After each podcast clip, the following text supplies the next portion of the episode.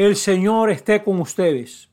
Lectura del Santo Evangelio según San Mateo.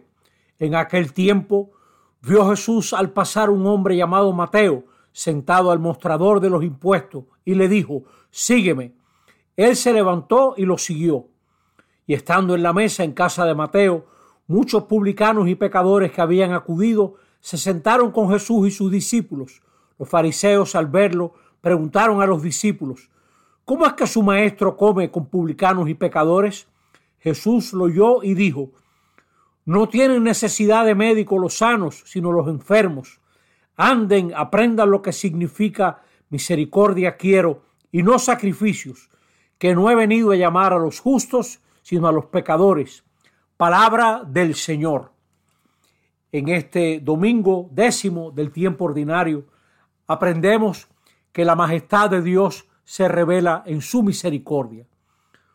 Los cristianos y mucha gente buena somos creyentes en el Señor, pero una cosa es hablar de Dios y otra cosa es creer en Dios, tenerlo como guía.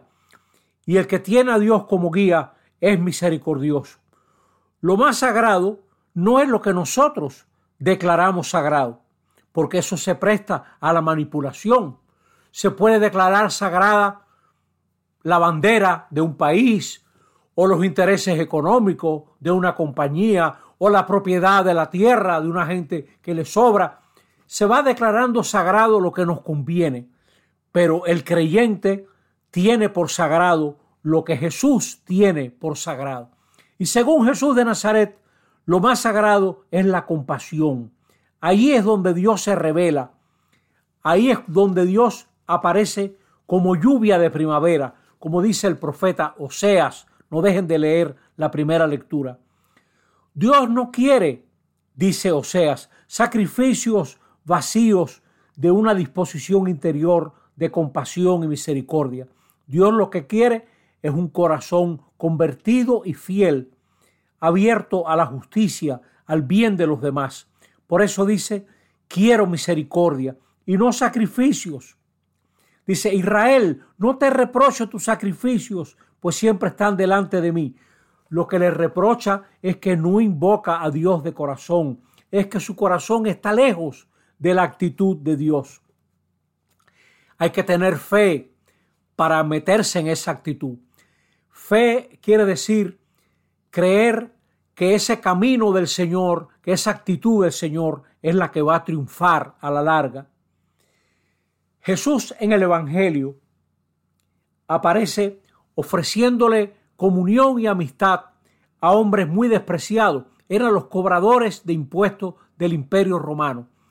Lo que Mateo está revelando en el Evangelio es que en Jesús hay algo tan decisivo que no importa la profesión que usted tenga, lo que cuenta es si usted está creyendo en Jesús y si usted ha cambiado de una actitud de rechazo hacia los demás a una actitud de compasión.